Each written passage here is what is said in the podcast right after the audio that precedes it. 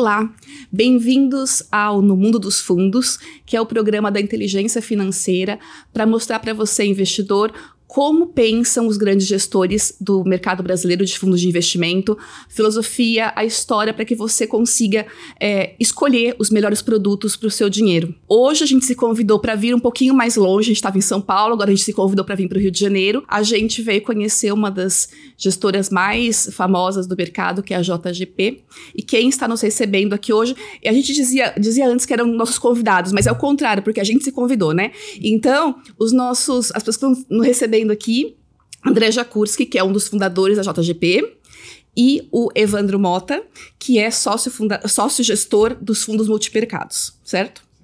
Obrigada, viu, pelo tempo de vocês e por receberem a gente, por abrirem as portas. Nós temos visitado algumas gestoras já, umas duas ou três, e aí eu sempre gosto de perguntar a razão do nome, porque sempre tem um nome elaborado. Anteontem a gente gravou uma que disseram, os sócios disseram que até procuraram um dicionário de tupi para procurar o nome da gestora. Mas vocês foram bem, bem tradicionais, bem simples, né? JGP. Não teve muito. Não, não, não pensou muito em colocar outro nome mais fantasia, sei lá. É, basicamente, é, nós nunca fomos assim grandes em marketing, né? Então, quando eu fundei o Banco Pactual, o nome Pactual também, como a JGP, vem de iniciais de sócios fundadores. Então, no caso do Pactual, foi Paulo, André e César. Sim. Né? E na JGP foi Jakurski, Guedes e Partners, que o Paulo Guedes foi sócio tanto no, no Pactual como na JGP. Sim. Então, essa foi a razão. Não, não foi uma coisa assim muito criativa, não. Prático, objetivo. Boa.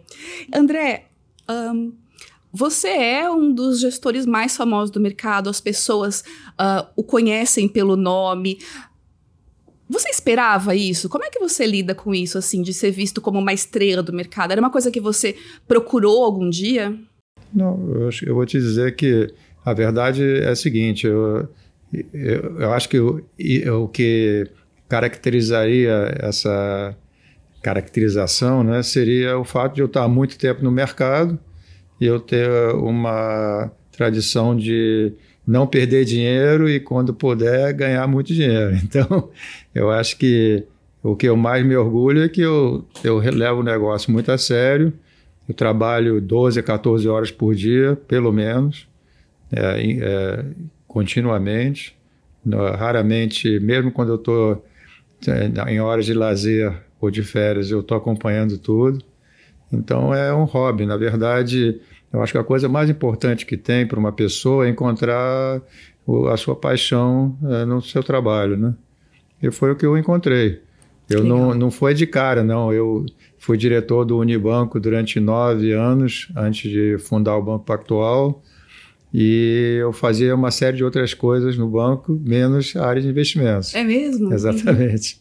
Curiosamente isso. Eu, eu operava para mim na pessoa física nas horas vagas. Que legal. É isso que eu atribuo, que eu sempre tive uma, um cuidado muito grande em preservar o capital do, dos clientes. Sim. E é uma tradição que eu tenho também com o meu dinheiro. Eu Sim. sempre, eu, eu sou, na, de uma certa forma, muito agressivo e muito conservador. Eu sou muito agressivo quando as oportunidades são muito boas e sou é, razoavelmente conservador quando eu não vejo assim uma relação risco-retorno muito favorável. Perfeito. Então isso permitiu que durante toda a minha trajetória é, em, na área de investimentos, é, que eu nunca tivesse tido um ano negativo. Fantástico. Então, é isso, isso que eu acho que é muito importante, porque é, você ganhar muito dinheiro e perder muito em um, no momento seguinte, primeiro que não é bom, né? Uhum. Porque você gasta muito capital mental quando você está perdendo dinheiro. Uhum. E se você tem clientes, é muito ruim para os clientes, porque os clientes não sabem o, o dia de amanhã. Não adianta é. Eles pensarem assim, ah, não, mas ele vai voltar a ganhar dinheiro. Então, eu prefiro ter menos volatilidade e mais consistência. Que eu acho que a, a tradição da JGP é essa. Uhum. Que nós temos aqui uma cultura muito forte em preservação de capital e também nos diferencia de outros gestores o fato da gente ser uma empresa multigestor. Certo. Né? Então, o que, que acontece? É, não é uma pessoa que toma todas as decisões. Tá. Tá? Você tem fundos onde você tem pessoas que alimentam Sim. o gestor e ele é, recebe as ideias, avalia e implementa na proporção que ele acha razoável. Perfeito. No nosso caso, não. No nosso caso, nós temos um número razoável de gestores em cada área que nós atuamos. Por exemplo, no multimercado, nós temos cinco ou seis gestores sênior e depois Ah. temos cinco ou seis gestores júnior. Perfeito. Então, cada um tem um limite de capital alocado a ele e ele é como se fosse um subfundo. Então, Tá. o resultado do fundo é o conjunto dos resultados desses subfundos que são geridos por gestores é, responsáveis por áreas é, diversas. Né? Você tem especialistas em moedas e juros da América Latina, mercados desenvolvidos, Brasil. Você tem commodities, você tem ações. Então, a gente mescla tudo isso e você tem o resultado. Certo. Qual a vantagem disso? Primeiro, que a empresa não depende só de uma pessoa. Perfeito. No caso, imagina que se eu fosse tomar todas as decisões, se eu fosse tirar férias, o fundo ia parar. É, né? sim. Então, é, a verdade é que nós temos essa estrutura muito robusta porque não depende de uma só pessoa ou de duas ou três pessoas. É o conjunto. Sim. E somente. E, junto isso, com a cultura que a gente desenvolveu, nós sabemos muito bem quais são os princípios que norteiam a nossa empresa. Então, as cabeças podem eh, divergir. Sim. Por exemplo, eu posso estar achando que a bolsa vai subir, o Evandro pode estar achando que vai cair. Uhum. E eu não vou impedir ele de ficar vendido, nem ele vai me convencer de eu não ficar comprado. Ah, é? Nós É. discutimos entre nós, nós Tá. temos reuniões diárias, matinal, demora uma hora e meia, às vezes, até mais, né, Evandro? E, e cada um tem, tem a sua, o seu portfólio. E nós olhamos esse, o gerencial, que é o resultado, diariamente, Certo. as posições. Nós temos tudo isso muito bem desenvolvido, então, uma hora e meia depois que o mercado fechou, nós já temos o resultado de todo mundo, as posições, quanto é que variou. Então, a, a gente pode acompanhar muito bem isso e discutir entre nós que- quais são as estratégias, o que, que nós vamos fazer. Tem algumas situações onde nós todos estamos eh, posicionados na mesma direção, porque nós temos uma convicção em conjunto de Sim. que aquela, aquele negócio é bastante razoável em termos de potencial de retorno. Perfeito. Entendeu? E as proporções de cada uma das estratégias ou de cada uma das áreas, elas vão mudando? Quer dizer, hoje Vão. você pode ter um pouquinho mais de moeda, amanhã um pouquinho mais de ações. Perfeitamente. Isso aqui, isso varia de acordo com a oportunidade de mercado, né? Tá. Então, é, normalmente o gestor, em cada um dos seus subportfólios, tem várias classes de ativos que ele pode operar. Não são todas, porque se você Sim. ficar olhando para tudo, você perde o foco, né? Uhum. Mas, por outro lado, você eh, não fica só amarrado a um determinado mercado. Porque, por exemplo, se aquele mercado tiver, entre aspas, morto, né, você não vai ficar eh, eh, inútil, né? Sim. Então, você tem a capacidade de operar em vários mercados. E uma das características que sempre nos norteou foi não depender somente do mercado brasileiro. Perfeito. Nós somos talvez a gestora mais antiga que opera os mercados internacionais. Sim. Acho que hoje em dia a maior parte das gestoras opera o mercado internacional, mas isso é uma coisa mais recente, né? Certo. Porque o mercado brasileiro com- começou a ficar com menos alternativas Sim. em relação ao volume de recursos que as gestoras adquiriram e, portanto, foi uma migração natural para o exterior. No nosso caso, não foi uma, uma decisão por causa de volume de ativos sob gestão. Nós começamos isso desde a nossa fundação. Perfeito. Aliás, o nosso primeiro fundo foi um fundo offshore, não foi um fundo doméstico. Tá. Então, isso foi em 1998. Certo. Então, isso nos, de uma certa forma também diferencia em termos de experiência dos demais fundos. E Evandro, quer contar um pouquinho então da sua história, como é que você chegou aqui? E por que que você quis vir trabalhar aqui? Tem 12 anos mais ou menos que eu vou fazer 12 anos aqui na JGP já. É, já conhecia a casa, já conhecia vários né, dos gestores, é, já tinha uma impressão muito boa. Né? A, gente, a gente no mercado a gente vai fazendo amigos também, vai Sim. e vai se identificando com forma de gestão, com é, a forma como analisa as coisas. E aí acabou seguindo um caminho natural. Eu tive a oportunidade de vir. É, passa muito rápido, né? Em 12 anos. Eu lembro que o Strategy nem existia quando eu vim. Ganhou da primeira boleta do Strategy. Eu estava aqui. É, aí falou, e aí agora? Tem um outro fundo. E já estamos aí há 12 anos. E eu acho que é um prazer estar aqui. É, eu acho que eu participei de uma, de uma revolução também que a gente acabou fazendo aqui dentro, porque ao mesmo tempo a JGP é uma empresa muito tradicional. Sim. Já existe há muito tempo. E que ela teve que se inovar é, ao longo do tempo, ver o que, que era muito bom, seguir fazendo melhor, inovar o que, o que precisava ser, é, ser visto. Né? Então acho, acho que é uma empresa que é, olhou para dentro, investiu em tecnologia, é, investe em formação de novas equipes, investe é, investir em outros negócios, né? Então, quando começou aqui era um fundo só e Isso. agora nós temos várias linhas de negócio. Então, é uma empresa que quer muito crescer, que quer atrair é, talentos, que quer abrir novas oportunidades. Eu acho que também posso dizer que esse bobear é, o, é o asset no Brasil que tem mais investimento em tecnologia. Eu acho que há uns 5, 6 anos foi uma decisão nossa que a gente tomou. Legal. A gente tem mais de 20 programadores hoje que ajudam a gente na análise econômica, na análise da parte de ações, é, no, na análise de dados, né, que é importante. Você tem muito acesso a dados, mas como trabalhar esses dados e de que forma. É, foi uma coisa que a gente investiu já há algum tempo, passou pela pandemia investindo. Então, Sim. parte dessas contratações que o André falou relevantes foram programadores. É, a gente aprendeu até a lidar também com isso, é, as pessoas estão presentes, não presentes. Então, assim, é uma empresa muito aberta a estar tá olhando para onde, onde quer ir e de que forma é, essa eficiência pode, pode ser maior. Só agregando um pouco o que o André falou, é, os gestores, é, eles todos têm acesso basicamente às mesmas informações. Então a gente sempre brinca como se fosse uma, uma esteira de informações e ideias. Né? E a sinergia de cada um, de, há muito tempo trabalhando, cada um pega a ideia do jeito que quiser. Você certo. troca e você é, compra, vende, não faz nada, mas você toma as suas próprias decisões. Mas é tudo muito transparente e aberto.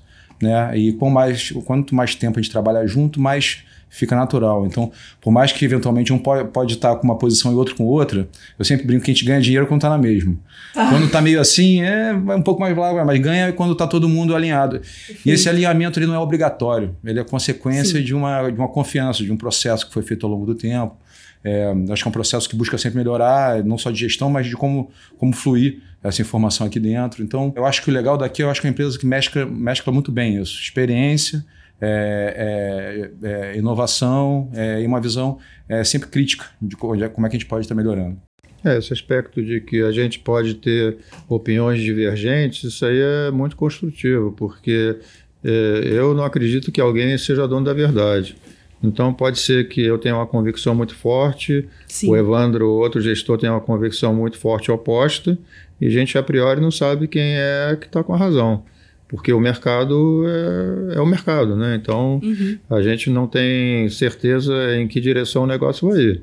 Então a gente procura sempre ter stop, né? Então Sim. se a gente estiver numa posição, se a posição começar a ir contra a gente e não tiver uma razão clara é, para a gente continuar, a gente tira, a gente sai. Perfeito. Porque é melhor você justamente proteger o, o, o seu capital e quando estiver ganhando, deixa o barco correr, né?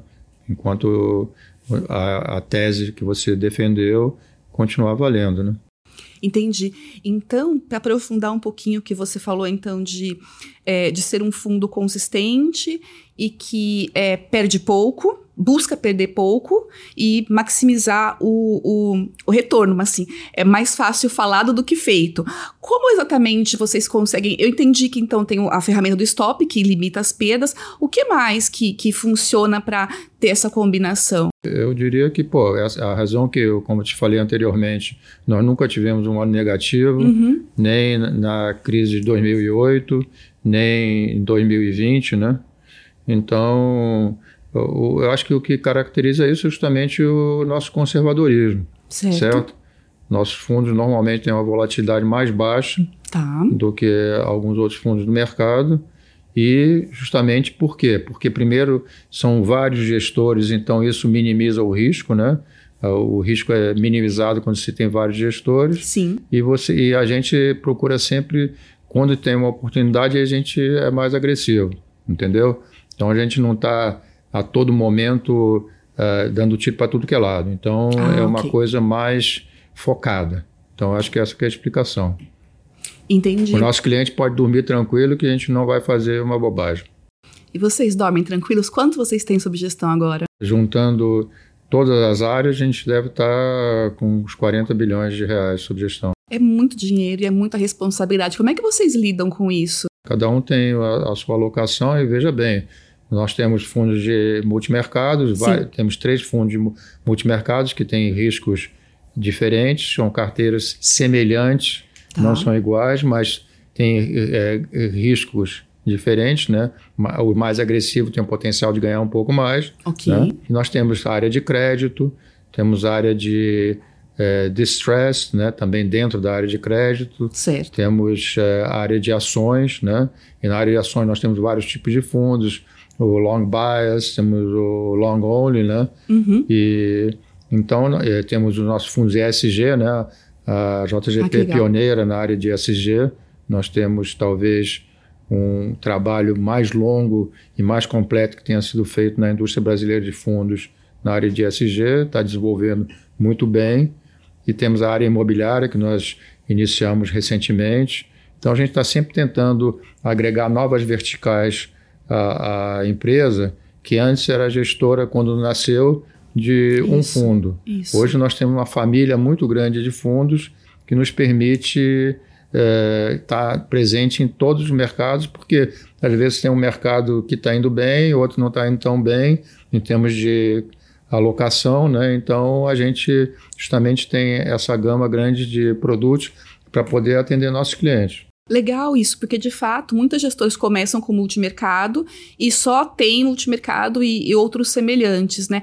Que tipo de demanda vocês ouviram dos clientes para ir incrementando a oferta de fundos, de produtos ao longo do tempo? Basicamente é, é, é, é a demanda do cliente mesmo, né? Porque uhum. vou te dar um exemplo esse ano. Esse Sim. ano o, o, houve uma diminuição de aplicações e até um volume razoável de resgate dos fundos de ações e multimercados. Certo. Por outro lado, nossos fundos de crédito estão crescendo bastante. Perfeito. Entendeu? Então, é, para você não perder o cliente, ele, ele sai de um produto para outro. Ah, entendi. Entendeu? Uhum. Então, é uma forma de você continuar atendendo seu cliente dentro da preferência de produto que ele escolhe, entendeu? Nós não empurramos nenhum produto para nenhum cliente. Perfeito. São os clientes que tomam a decisão, entendeu?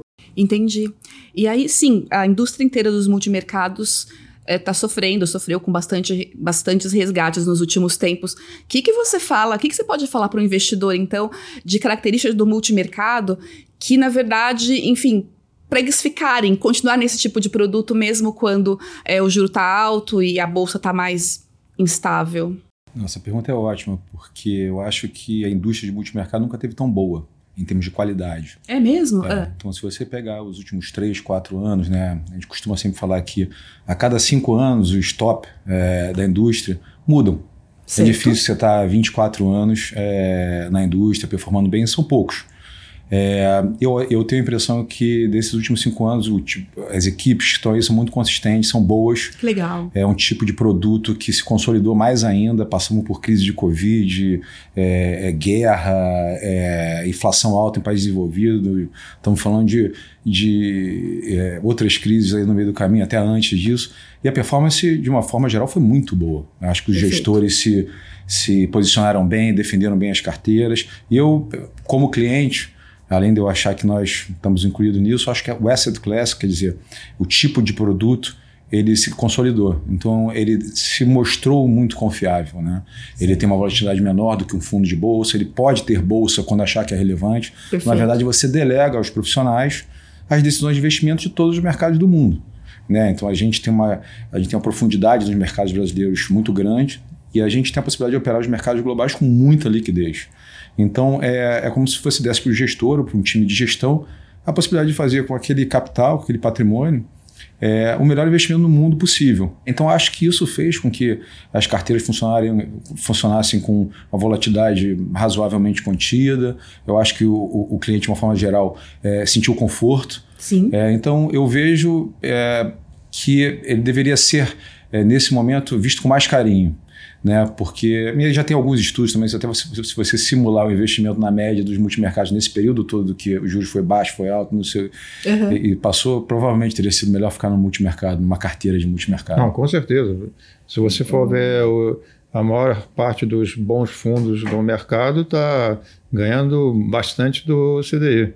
Então, quem, quem sacou do multimercado para ir para renda fixa é, teve uma perda Perfeito. relativa, né? Sim. Mas as pessoas, a priori, não perceberam que isso seria possível, né? Porque como o juro saiu de 2 é. para 13,75, as pessoas imaginaram que os fundos multimercado iam ficar para trás. Sim, exato. E não foi o que ocorreu. Os fundos multimercado, de modo geral, tiveram uma performance bem melhor do que a renda fixa. E, aí tem, e, e, tem, e tem-se a, a, falsa impressão que o juro mais alto, aí o, o juros vai pagar mais que o multimercado. Se for muito bom aplicar juros os bons gestores de multimercados vão estar bastante aplicados naqueles juros também. Perfeitamente. E, e esse, esse, essa rentabilidade vai ser dada ao cliente é, é, uma gestão consistente. Então, eu acho que o produto se mostrou muito bom. Eu acho que ele tá, se mostrou consistente. Eu acho que as oportunidades estão aí. Então, a Sim. gente está vendo um, um, um, mundo e um cenário econômico bem desafiador esse ano, mas eu acho que a gente vem surfando bem. Eu acho que tem dado oportunidade, vão seguir dando oportunidade.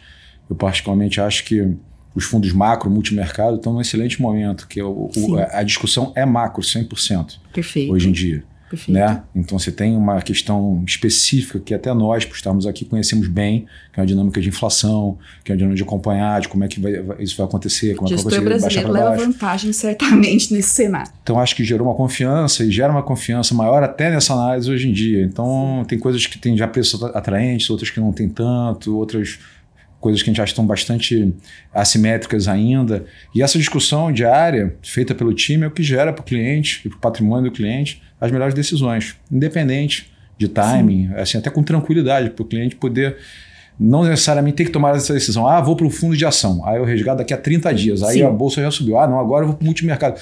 Então, assim, é, eu acho que essa confiança no gestor, é, aí eu acho importante que o André falou, que é um gestor que, que te dê tranquilidade, que você já entenda o modus operandi dele, Sim. que já tenha um track record. Então, eu acho que essa escolha ela é muito bem-vinda e positiva para o cliente hoje em dia.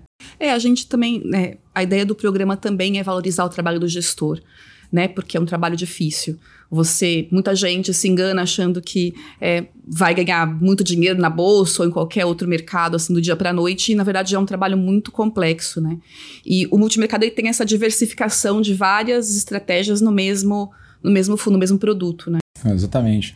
É, eu acho que a gente tem uma vantagem que é a, gente não tem, a gente é muito humilde nas análises, então a gente ah. não tem muito, ah, vai subir, temos que subir. É a discussão muito. A gente vai fazer se achar que tem uma oportunidade boa. Certo. E, a, e o foco é a gente ganhar. Então a gente vai discutir, vai fazer e, e vai ajudar o outro, vamos ter ideia, vamos incentivar o time. É, acho que as ideias que vêm de todos os lados é, é, é colaboram. É, e aí a gente tem que estar. Tá, é, animado e, e, e, e, olhando as melhores oportunidades para aquele determinado, determinado, momento, né? É porque o cenário, a análise do cenário é uma parte da questão, né? Sim. Então, assim, um, o mesmo cenário ele sanciona um nível de preços gigantesco. Então, você tem um cenário, mas você tem N outras é, variáveis que tem que levar em consideração, em posicionamento é, é, é técnico, é, assimetria das relações, a possibilidade de, de, de novidades irem para determinado caminho. Então, são análises muito sutis, que eu Sim. acho que essa honestidade e essa humildade na, na, análise de cada uma dessas variáveis fazem a gente ter uma, uma, uma flexibilidade e uma, uma capacidade de gestão é, dinâmica e muito consistente. Fantástico. E o que, mais o, o, investidor deve olhar, então, quando ele for uh, investir o dinheiro dele numa gestora? Quais são as características que fazem uma boa gestora de forma geral? É, eu acho que a mais importante é a relação risco-retorno. Tá. Porque uma das coisas que eu acho que as pessoas não olham é quanto risco você tomou para é, entregar um determinado retorno, né? Tá. Então, por exemplo, é, se você assumiu muitos riscos e teve retorno X e um outro gestor teve o mesmo retorno com um risco muito maior, significa que ele correu uma chance de perder muito mais dinheiro se ele tivesse errado. Perfeitamente. Né? Uhum. Então, acho que a coisa mais importante isso nem todos os investidores olham, né? Então, Certamente não. Eu acho que também é a consistência dos resultados ao longo do tempo, né? Uhum. Porque a gente já teve experiências no mercado de gestores que subiram que nem um foguete e caíram que, Oh. nem, que nem uma bomba, né? Pois é. Então, a verdade é que a consistência é a coisa mais importante para você poder tomar a decisão, porque aí você vê o DNA do, do gestor, né? Para você ver que tipo de reações ele teve e resultados em vários tipos de mercado, né? Mercado de alta, mercado de baixa, mercados muito voláteis, pouco voláteis. Então, acho que é isso. Perfeito. Muito legal. É, nesses anos todos da gestora, ah, qual foi o momento mais difícil que vocês enfrentaram? Teve algum momento em que vocês pensaram em desistir, em mudar de ramo? Não. Alguma, tem alguma crise que se destacou como sendo Eu acho que a crise especialmente de ruim? 2008 foi uma crise que foi muito assim é, é, intensa e rápida, né? Certo. Então as- a volatilidade foi gigantesca, as oscilações de preço também foram enormes e você teve que tomar muito cuidado para não ser atropelado, porque era, foi muito fácil naquele momento, dado a, a dispersão dos preços de vários ativos, né? Sim. de você ter um insucesso importante. E acho que muita gente teve esse insucesso. Nós, graças a Deus, conseguimos navegar é, a contento, né? Mas também eu, eu diria o seguinte: existe muita, muita coisa por trás de você conseguir sobreviver a uma crise, Tá. que é o conhecimento de que di- dimensão uma crise pode tomar, né? Porque se você nunca Sim. viveu uma crise, e eu te diria que nos últimos 13 anos, depois da crise de 2008, foi um mar de rosas, né? um céu de brigadeiro, então tem muita gente que nunca experimentou uma crise. É. Aqui no Brasil já teve aquela crise na época do impeachment da Dilma, né? Uhum. Mas eu diria que foi uma mini crise, né? Comparado com o que a gente já viu em situações anteriores. E aí, o que que esse. Então, a gente veio de um céu de brigadeiro, um- muitos anos muito bons, e agora dá para dizer que existe uma mudança estrutural, quer dizer, que esse cenário, então, de inflação mais alta no mundo inteiro e juros mais altos também, é uma mudança estrutural ou é uma coisa passageira? Como é que vocês estão lidando com esse cenário que também tem muita coisa inédita, né? Que, enfim, faz tempo que não tem. É, Ninguém sabe a resposta a Uhum. essa pergunta. A gente, é por isso que a gente vai ter que ir ajustando ao longo do tempo, né? Porque, é, só para te dar um exemplo, quando o Banco Central do Brasil colocou o juro em 2%, Uhum. é, pouca gente, ou eu diria ninguém, imaginou que a taxa hoje, depois de tão pouco tempo, estaria em 13,75, né? Sim. Então, isso são processos, né? não são coisas que você consegue visualizar. Eu acho que o segredo de uma gestora não é adivinhar o futuro. Tá. Ninguém consegue prever o futuro. Certo. É justamente ver as relações de risco e retorno de várias possibilidades de investimento Tá. e ajustando isso ao, ao longo do tempo. Tá certo? Então, eu, eu te diria o seguinte: tem, tem três grandes variáveis que levam a crer que pode estar tendo uma mudança assim secular no regime inflacionário no mundo. Tá. Primeiro seria a demografia, né? O mundo tem um problema demográfico, eu diria não o mundo, o mundo ocidental e a China e a Rússia tem um problema e a Coreia também que tem até pior eh, de- de- eh, demográfico muito muito importante, porque as populações vão começar a decrescer Sim. e, por exemplo, na China já está decrescendo, no Japão também, alguns países da Europa, como Itália, já vão estar decrescendo, a Rússia também. Então, eh, isso é um, é um problema que cria escassez de mão de obra e, naturalmente, dá mais poder aos salários em relação ao capital. Sim. Uhum. E o outro problema é o problema da desigualdade, né? A desigualdade é, faz com que os governos tenham reações que são, de um certo modo, inflacionárias, né? Com benefícios. É, benefícios, é, gasto fiscal. Ah, sim. Então, com isso, existe uma possibilidade de um- uma é, onda um pouco mais forte de inflação, Mas individualmente essas coisas não por si só não criariam uma mudança de regime, mas em conjunto, junto com a, a, a dicotomia que está começando a acontecer entre o mundo ocidental e a Ásia, especificamente a China, Sim. a globalização está sendo desfeita. Sim. Então, a eficiência que você tinha até recentemente provavelmente vai diminuir, a gente não sabe mensurar quanto, né, mas a direção está dada, né? Certo. Você vai ter duplicação de investimentos, uma competição maior, menos cooperação. Então, eu acho que esses três fatores são os fatores que mais me levam a crer e o grande nível de dívidas que tem no mundo, que quando Sim. você tem um número tão, tão alto de dívida, um valor tão alto de dívidas, é mais difícil os bancos centrais serem muito proativos, né? Sim. Porque se botarem o juro muito para cima, quebra, quebra todo, todo mundo. mundo. E também os países é, têm uma tendência, apesar de não poderem ter gastos fiscais importantes, você vê agora o que está acontecendo na Europa, né? Os subsídios à energia que estão sendo feitos Sim. em países como a Inglaterra, a Alemanha, e, e, são países que, não a Alemanha, que não é tão endividada, mas a Inglaterra, a França, a Itália, Sim. são países extremamente endividados. Então, você tem uma expansão fiscal indesejada para tentar é, proteger um pouco as pessoas uh, da inflação, né? De, de energia, né? Isso tudo, quando você coloca tudo isso no liquidificador, provavelmente a tendência é de gerar mais inflação para o futuro. Mas ninguém sabe, porque as dívidas muito altas também são deflacionárias. Tá certo? Se você tiver uma baita recessão aí para frente, Sim. você pode ter uma queda muito abrupta da inflação, porque você pode ter um colapso da demanda e e os preços caíram. Então, ninguém sabe, essa que é a verdade. A gente pode especular, raciocinar, é, mas na, na medida que as coisas forem acontecendo, você tem que se adaptando, entendeu? Ganhar dinheiro não depende de você prever o futuro.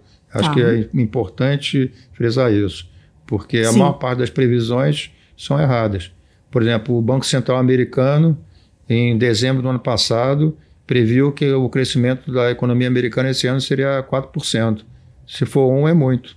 Perfeito. Entendeu? Então, se uhum. eles que têm 500 economistas no Fed não conseguem prever um ano na frente, poucos, poucos poderiam prever uma infinidade de variáveis. Entendeu? Entendi. Interessante.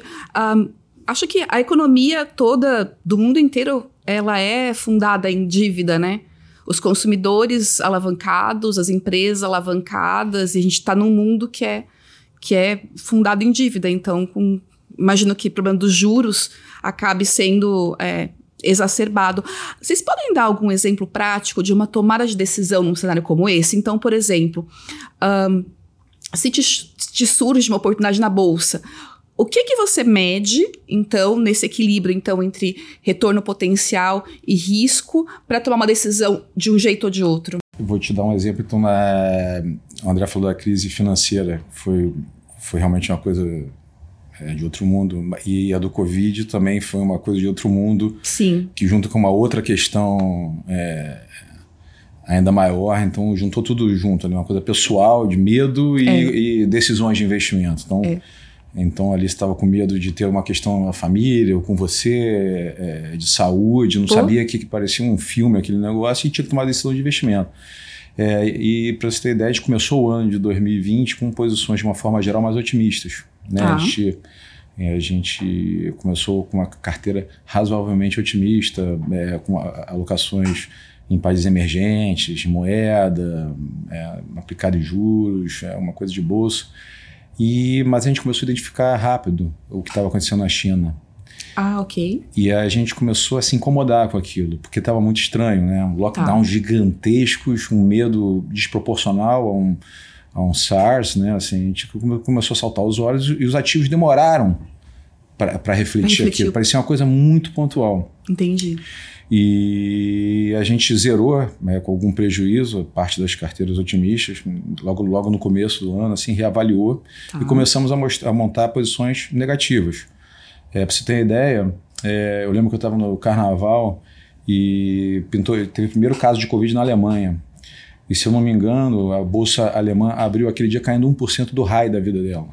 Então as coisas estavam muito mal precificadas. Perfeitamente. Então naquele momento foi uma decisão rápida de não, aqui está muito assimétrico. Então a gente já tinha zerado de algumas posições maiores, então a gente teve posições compradas em CDS, que são títulos de é, contra é, riscos de default de certos países emergentes, é comprado em dólar, é, posições vendidas em índices na Europa, Estados Unidos de bolsa.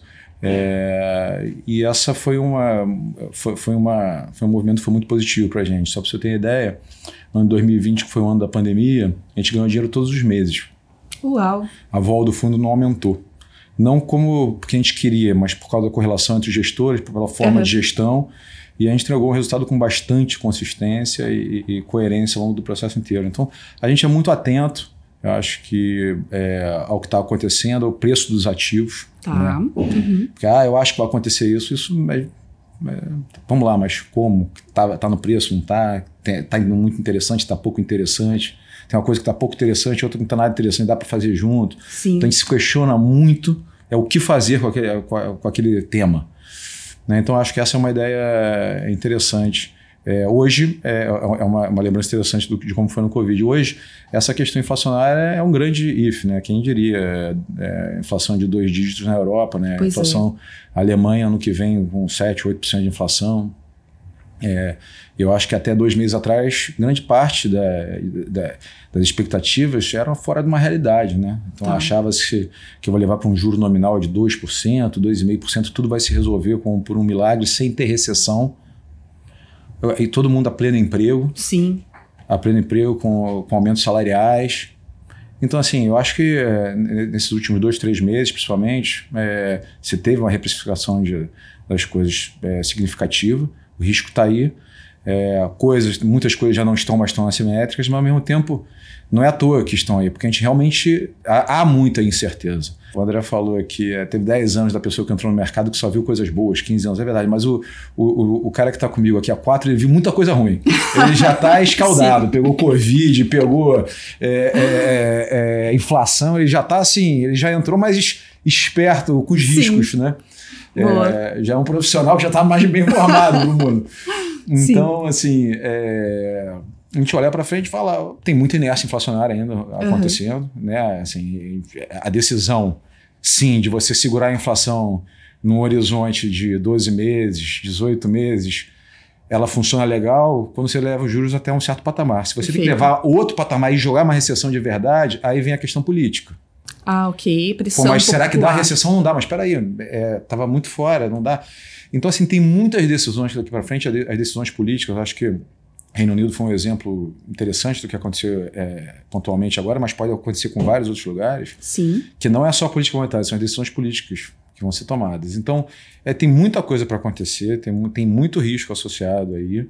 É, parece que meio que todo mundo já está aceitando que essa convergência vai ser mais duradoura. 2023 já está totalmente desancorado de todo mundo. É, quem sabe 24. É, a gente no Brasil, que a gente tem um inflation target, é, que a gente é bem focado, né? É, alongar o horizonte sempre foi uma discussão difícil de ter aqui, por falta de credibilidade, não credibilidade, Sim. etc. E agora o mundo que está passando por uma dificuldade que a gente já teve algumas vezes, está falando, não, mas não dá para converger assim não, tem que alongar. Então tem muita coisa que a gente já pensou aqui para Brasil, para emergente, agora a gente se vê discutindo de uma forma mais global. E, e eu acho que os riscos são muito grandes. É, tá. A gente não tem muita certeza se o próximo capítulo é, vai estourar uma bolha, você nunca sabe. Né? O juro saiu de negativo na Europa para 3, quase de final de ciclo, e aparentemente está tudo aí funcionando razoavelmente bem. A gente não sabe se de uma hora para outra tem algum momento Lehman, Lehman aí nisso, é. que é um risco sempre. Sim. Ou se isso vai precisar de mais juros para ser endereçado, ou se os bancos centrais vão parar antes e a inflação pode cair de 7, 8 para 5, mas não cai mais. Certo. 4. E esse, esse, é o tipo de dados que a gente vai estar acompanhando e gastando todo o tempo e energia para estar buscando as assimetrias em cada um desses capítulos. Entendi. Então a diferença, o talento do gestor está em acompanhar bem os dados da China e ter a percepção de ter alguma coisa errada, ou então de você olhar para o mercado de trabalho e ver que tem alguma coisa. Porque, enfim, óbvio do mercado financeiro, se você está vendendo, alguém está comprando. Se alguém está comprando, né, e, e enfim, você está vendendo, é, tem que ter uma, um descasamento de opiniões, de visões aí, é óbvio, né? Mas então o talento do gestor está em ver, em avaliar melhor as situações? É isso? É, a relação risco-retorno, como a gente comentou anteriormente, uhum. né? Se você imagina que se você tomar uma posição, você pode ganhar 3x é, e se você tiver errado, você perde 1x, é uma relação boa de risco-retorno. Perfeito. Se você acertar mais do que 50% das suas decisões nessa proporção, você vai ter um resultado no final do ano muito bom. Entendeu? Sim. O importante é você não fazer operações que sejam tipo é, cassino preto e vermelho, né? Que você tem uma relação praticamente igual de ganhar ou perder, aí não vale a pena. Você tem que ter uma motivação para te levar a acreditar que se você tiver certo, você vai ganhar bem mais do que se você tiver errado, o que você vai perder, né? Entendi. Ah, por falar nisso, vocês usam no vocabulário de vocês aqui, para cada uma das decisões, enfim, a palavra aposta? Não. Não, vocês não gostam. É porque a gente tem pessoas, tem fundos e investidores que usam aposta e tem outros que veem justamente como uma coisa muito ligada a jogo. Essa é a percepção não de é vocês? Jogo, não é jogo. Tá. Jogo é uma coisa assim lúdica para você se divertir. Aqui tá. a gente não tá para se divertir. Tá. Entendeu? Uhum. Inclusive, é, se você tiver um gestor que ele acha emocionante ficar operando, normalmente esse é um grande perdedor. Perfeito. Entendeu? Porque ele está jogando, ele não está usando um raciocínio lógico e frio para tomar decisões. Deixa eu só voltar que você falou um negócio que eu achei interessante. Sim, por favor. É, você falou também. Uhum. É, eu acho que dá mais intensidade para o gestor, fica mais animado, é quando você vê justamente, e é como você falou, tem sempre um vendendo e outro comprando. Mas quando você vê uma, uma narrativa e um argumento numa, que está fazendo uma precificação, tá lá, que tá. você discorda radicalmente.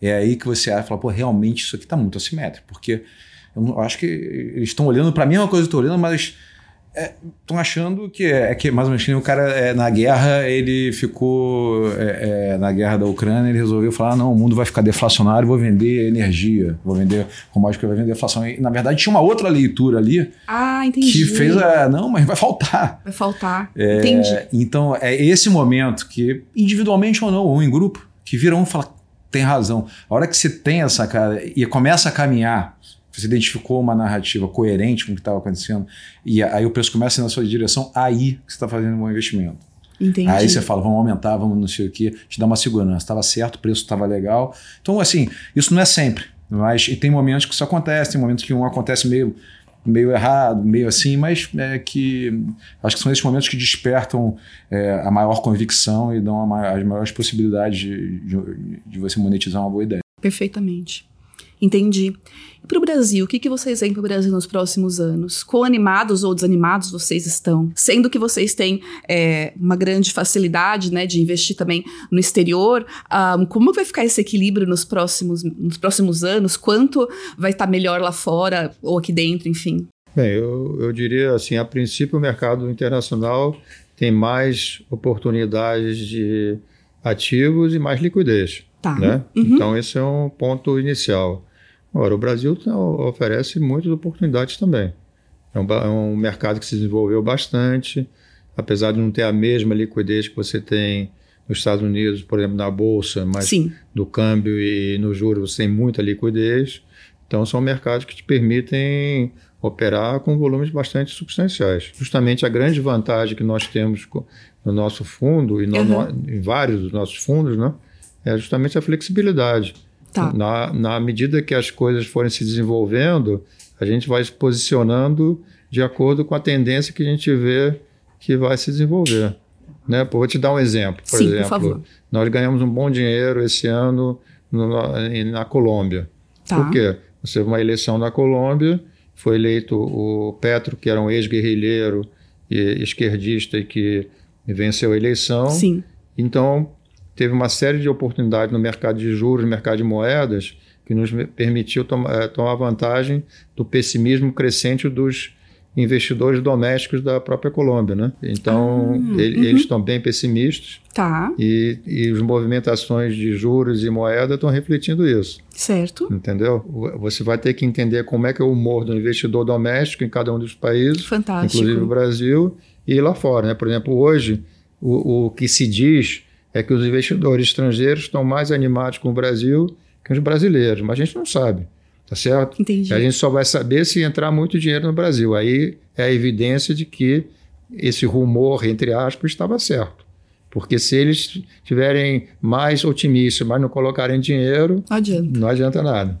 Então, eu acho que o Brasil tem uma série de características que é, a gente, como, como investidor, você tem que estar muito atento, porque é um país que é, já faz muito tempo não tem uma taxa de crescimento expressiva, aparentemente o potencial de crescimento econômico não é muito alto aqui no Brasil, né? Tá. nós temos vários problemas, né? Poupança baixa, investimento baixo, baixo nível educacional, uma eh, diversidade muito grande de, de rendas, né? E de patrimônios. Então, todas essas coisas conspiram contra um- um- uma pujança muito grande do país. Sim. Mas eh, aos trancos e barrancos, o Brasil está aí. Né? Nós não vemos assim uma deterioração importante e acho que temos sempre a esperança de que as coisas podem melhorar, né? Sim. Que a qualidade de informação econômica no Brasil melhorou muito, né? Há 20 anos atrás a discussão era muito mais tacanha do que é hoje, né? Hoje você ah, tem eh, as pessoas estão muito mais qualificadas, né? Vai depender de muita coisa. Na verdade, o Brasil Uhum. tem, tem um- uma posição é, é, privilegiada, né? É, tem muita coisa, tem é, nesse mundo SG ele tem um potencial de se diferenciar muito, né? Tem é, setor agrícola maravilhoso. É, a gente tem um mercado de financeiro de capitais com profundidade, com Fantástico. produtos, com liquidez, né? Eu acho que isso tem potencial de ajudar em crescimento e etc. É muito diferente dos emergentes que a gente acompanha, assim, muito diferente. Só que, se por um lado a gente não viu uma grande agenda neoliberal acontecendo aqui, né? Alguma seria interessante. Na verdade, no mundo você não vê uma agenda neoliberal, né? Parece Há- que não. Há algum tempo, não é uma Sim. discussão que esteja tão, tão na moda. É, então também esperar um grande movimento neoliberal hum, parece muito querer demais. Mas Entendi. algum, sim. Eu concordo com a gente, quando a gente olha para os últimos quatro anos e, e, e vê que a gente fez reformas, e eu, eu comparo com o resto de emergentes, a gente fez muito mais reforma. Ninguém fez quase reforma, nenhuma. Muito pelo contrário. Uhum. É, então a gente tem um, basicamente um problema de dívida alto, a gente tem Sim. que melhorar a produtividade, por mais que o investimento tenha subido aí é, nesses últimos é, dois anos. Está aquém ainda do que deveria estar. É, mas a gente precisava de a gente precisava seguir com uma agenda de reformas, alguma Sim. coisa, né? Assim, facilitar o doing business, é, diminuir, diminuir o tamanho do Estado de alguma forma, gastos. É, se vamos repensar o teto de gasto, o que, que vai entrar no lugar, tem que ser uma coisa crível que a gente vai entregar. Sim. É, e eu acho que vai depender disso. É, Tá. Eu acho que o cenário global vai ser muito desafiador. E a gente, se errar um pouco, a gente vai sofrer bastante. Se a gente errar, não errar, a gente pode se destacar. É, e se não tiver uma crise mesmo, assim, financeira, assim, acaba que se destaca em determinados momentos mesmo. Acho que o Brasil, por exemplo, esse ano está crescendo. Ah, tudo bem, teve ano eleitoral, teve algumas benesses, é verdade, mas está crescendo. A inflação, se você comparar com o resto, está convergindo mais até que, que os restos, já fez o dever de casa de política monetária na frente. Tem muita coisa que foi feita aqui, a gente está numa parte do ciclo interessante. O marco do saneamento também, eu, eu ouvi até Vários, análise é. dizendo que, que eh, o que foi feito poderia até significar um aumento do PIB potencial. Essas últimas, esses Sim, últimos. Mas você não consegue quantificar, né? Assim, Uhum. Tem muita coisa acontecendo. Sim.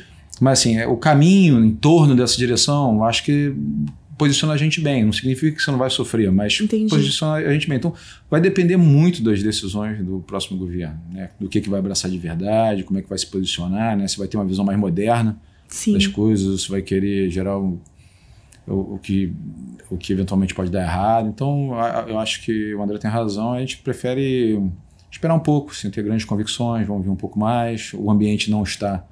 É, o Brasil não é o pior hoje Sim. em dia para você também está muito negativo, tem coisas acontecendo, mas ao mesmo tempo é, o ambiente para frente não é tão confortável a ponto de você diferenciar o resto e estar animado com ele. Então acho que é um pouco disso. É interessante, né, que ah, muitas vezes a opinião do estrangeiro, a gente tá aqui no Brasil, a gente ah, pode ficar muito mais pessimista, porque a gente tá vendo e a gente tem as nossas tendências políticas, as nossas percepções, e às vezes o, o estrangeiro ele olha e, e vê que não é tão ruim assim, ou que existem outras oportunidades, né, como na Colômbia. Mas esse foi um caminho legal que a gente fez também, porque a gente Uhum. chama Brasil, Brasil, a gente mora aqui, né? A gente tem uma É. sensação do Brasil. Na hora que você É muito compara, mas na hora que você compara, Aham. você tem uma visão é, o mais próximo que você consegue ficar de estar aqui. Tá. Na hora que você compara, tá, tá ruim, mas olha só, mas olha, olha o todo, né? Não tá tão. Como é que tá? Eu acho que isso é, é também uma coisa que a gente, ao longo do tempo, fez cada vez mais. Isso melhora a tua qualidade na análise de gestão. Não só de Sim. escolher o instrumento, mas também de estar mais. é, é, com uma análise mais qualitativa até do Brasil comparativamente, porque o dinheiro flui, né? Sim, sim. Então, assim, é uma coisa interessante também que a gente, com algum tempo, faz, faz cada vez mais. Muito bem. Eu acho que eu perguntei o que eu tinha planejado. Tem alguma outra coisa que vocês acham importante falar? A gente podia ficar falando aqui até amanhã. Ah, eu adoraria, eu adoraria. É. Eu aprendo muito, espero que os nossos espectadores também aproveitem bastante o conhecimento que vocês dividiram. Muito obrigada. Ah, obrigado a você. Obrigada, então, André. Obrigada, Evandro. É, obrigada pela companhia de vocês. Não esqueçam de acompanhar o nosso, as nossas redes sociais, arroba SIGAIF, e o nosso site, inteligenciafinanceira.com.br, para saber quando vão ser os, no- os próximos episódios e continuar aprendendo, então, com os grandes nomes do mercado financeiro brasileiro. Obrigada.